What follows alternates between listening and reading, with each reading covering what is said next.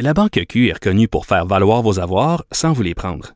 Mais quand vous pensez à votre premier compte bancaire, tu sais, dans le temps à l'école, vous faisiez vos dépôts avec vos scènes dans la petite enveloppe. Hmm, C'était bien beau. Mais avec le temps, à ce compte-là vous a coûté des milliers de dollars en frais, puis vous ne faites pas une scène d'intérêt. Avec la Banque Q, vous obtenez des intérêts élevés et aucun frais sur vos services bancaires courants. Autrement dit, ça fait pas mal plus de scènes dans votre enveloppe, ça.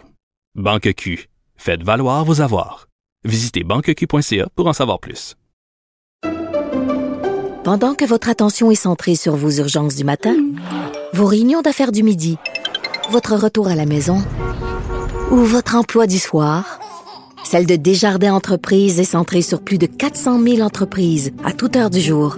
Grâce à notre connaissance des secteurs d'activité et à notre accompagnement spécialisé, nous aidons les entrepreneurs à relever chaque défi pour qu'ils puissent rester centrés sur ce qui compte, le développement de leur entreprise. Martino, il n'y a pas le temps pour la controverse. Il a jamais coulé l'eau sous les ponts. C'est lui qui la verse. Vous écoutez Martino. Cube Radio. Euh, c'est très important ces temps-ci de développer une pensée critique, de lutter contre les conspirations, les superstitions et même les dérives de la religion. Et chaque semaine, on va parler à Guy Perkins, qui est blogueur, militant pour la laïcité et la pensée critique, et nouvel auteur qui va sortir un livre très bientôt, on va en parler. Et chaque semaine, il va justement débusquer des histoires qui nous prouvent l'importance de développer une pensée critique. Guy, salut. Salut Richard, comment ça va? Ça va très bien. Alors, Guy Perkins, donc, euh, tu vas être au Salon du Livre parce que tu vas avoir un livre. Tu as écrit un livre. Je dois le dire, je suis juge et parti parce que je- tu m'as demandé très gentiment d'en signer la préface. Et euh, c'est un livre, je le dis, pas parce que Guy est un ami, pas parce que je signe la préface, un livre formidable. Tu règles tes comptes avec la religion. Euh, ça s'intitule Est-ce que les chimpanzés rêvent au paradis des bananes? C'est à peu près ça avec un sous-titre qui dit comment j'ai fait une croix sur les religions, sur la religion. Donc, euh, je pense que ça complète pas mal de topos. Alors, c'est quoi, euh, qu'est-ce qu'il va y avoir dans ce livre-là, justement? Tu règles ton compte avec les religions. Oui, c'est que évidemment, c'est un, un essai, mais avec quand même avec un fond autobiographique. C'est que je me sers de mon parcours à moi, qui est quand même pas si extraordinaire que ça. C'est qui correspond euh, au parcours de, de bien des gens de. On est à peu près du même âge, Richard. On a vécu à peu près le même parcours, c'est-à-dire on était sur la fin euh, de la grande noirceur, c'est-à-dire où l'Église catholique occupait une grande place au Québec. Ça fait que au moment où je suis né, il y avait une transition qui se faisait.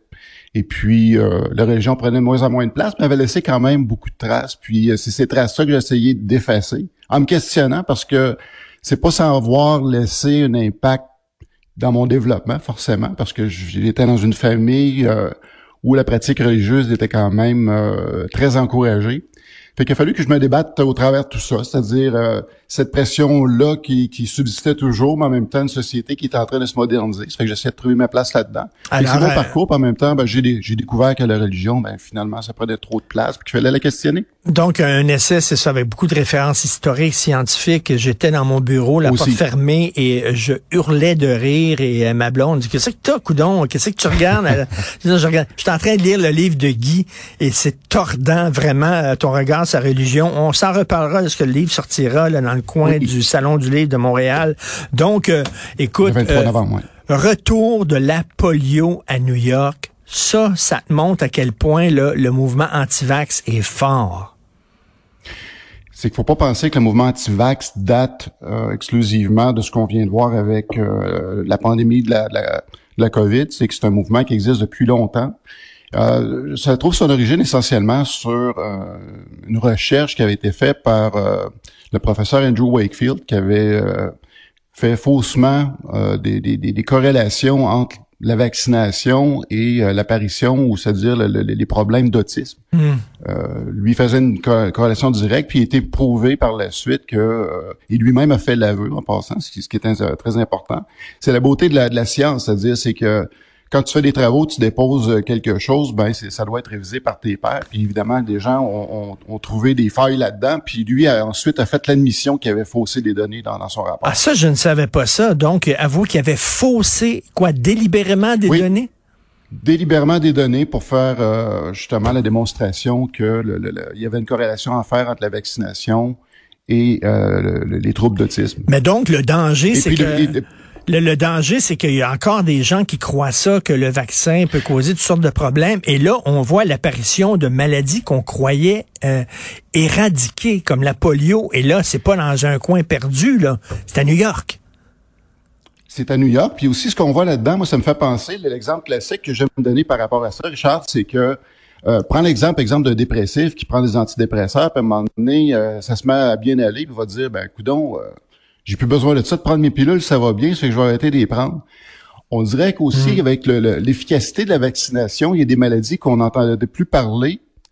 Et ça donnait la fausse impression aux gens que euh, ben, n'avaient plus de problème, puis qu'on n'avait pas besoin de, de, de vaccination, qu'on pouvait s'en passer parce que on entend parler que, que quelqu'un était avait contracté la polio, ce, ce genre de maladie ou la variole.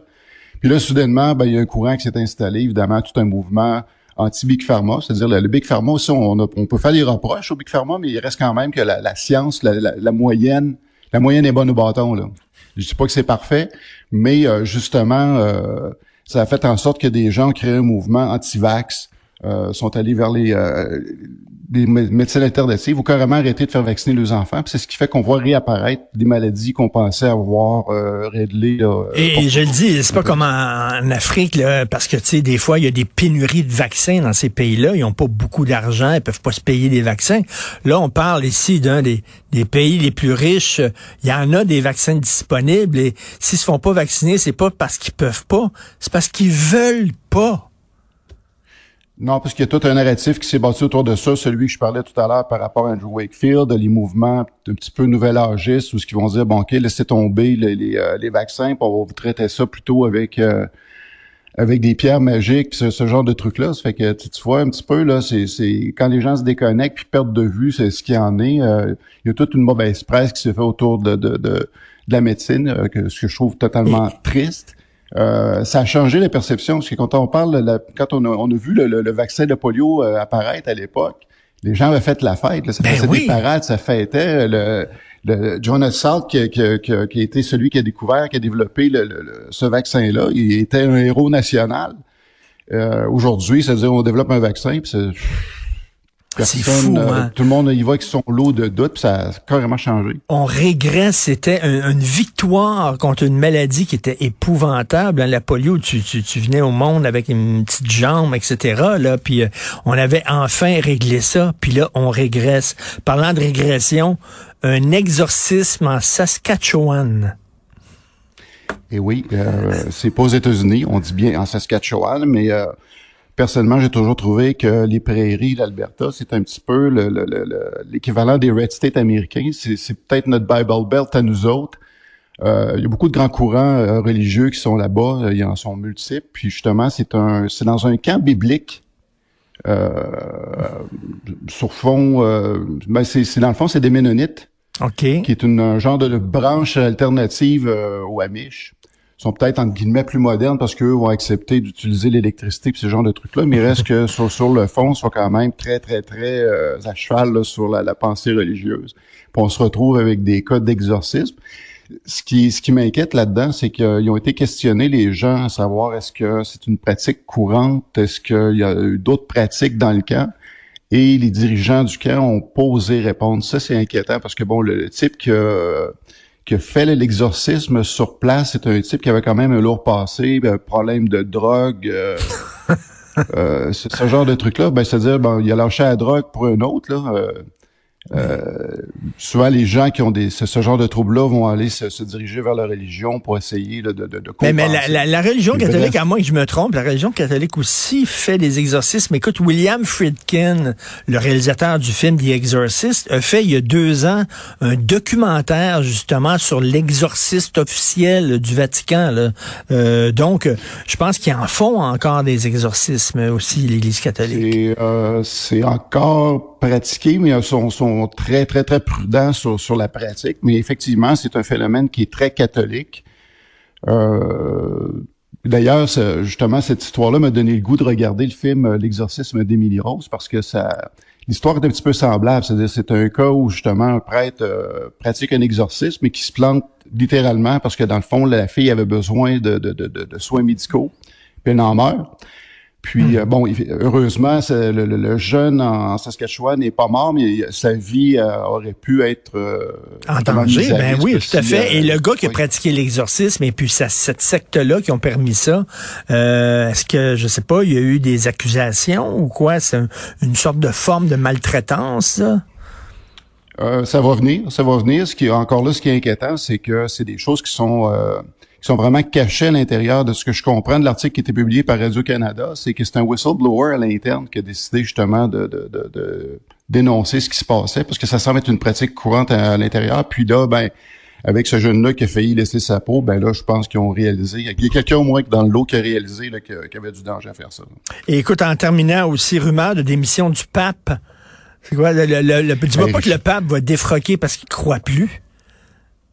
Non, ben écoute, euh, c'est des choses qui commencent à circuler vu son état de santé. On l'a vu quand il venu à Québec. Euh, puis là, ben, on, on dirait que euh, s'il voulait se donner une dernière chance en passant à Saint-Anne-de-Beaupré, euh, il espérait peut-être laisser sa chaise roulante là-bas, mais ça, de toute évidence, ça n'a pas fonctionné. Il n'a pas eu de passe-droit malgré son, son standing. Puis là, ben tu sais, Richard, si ça devait se matérialiser, c'est parce que là, bon, les rumeurs aussi sont, sont appuyées sur le fait que le pape est en train de nommer plusieurs cardinaux euh, au sein de- du clergé de l'Église, euh, qui, qui, qui, des cardinaux qui, partagent pas mal les mêmes valeurs. Euh, donc, ce qui laisse sous-entendre à plusieurs là, qui pourraient effectivement euh, démissionner, puis faire un petit peu comme Benoît XVI avait fait. Ça fait que là, ce qui, ce qui est vraiment à retenir là-dedans, c'est qu'on se retrouverait soudainement avec trois papes vivants, parce que s'ils démissionnent, il faudra qu'il y ait un autre conclave, qu'on élise un nouveau pape. Fait que là, on aurait comme deux papes euh, justement à la retraite, mais qui sont encore vivants, puis un Mais troisième. est-ce que c'est comme le président des Le- États-Unis? Tu restes euh, président, on t'appelle monsieur le Tu président. demeures pape.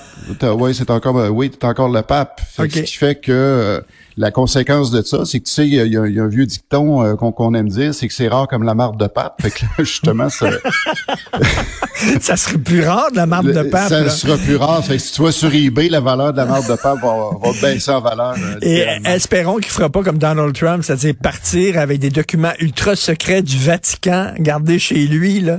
Haute trahison de la part du pape. Donc, Faudra mettre le FBI sur le dossier. merci beaucoup, Guy Perkins. Merci, on se reparle la semaine prochaine. Salut, Salut.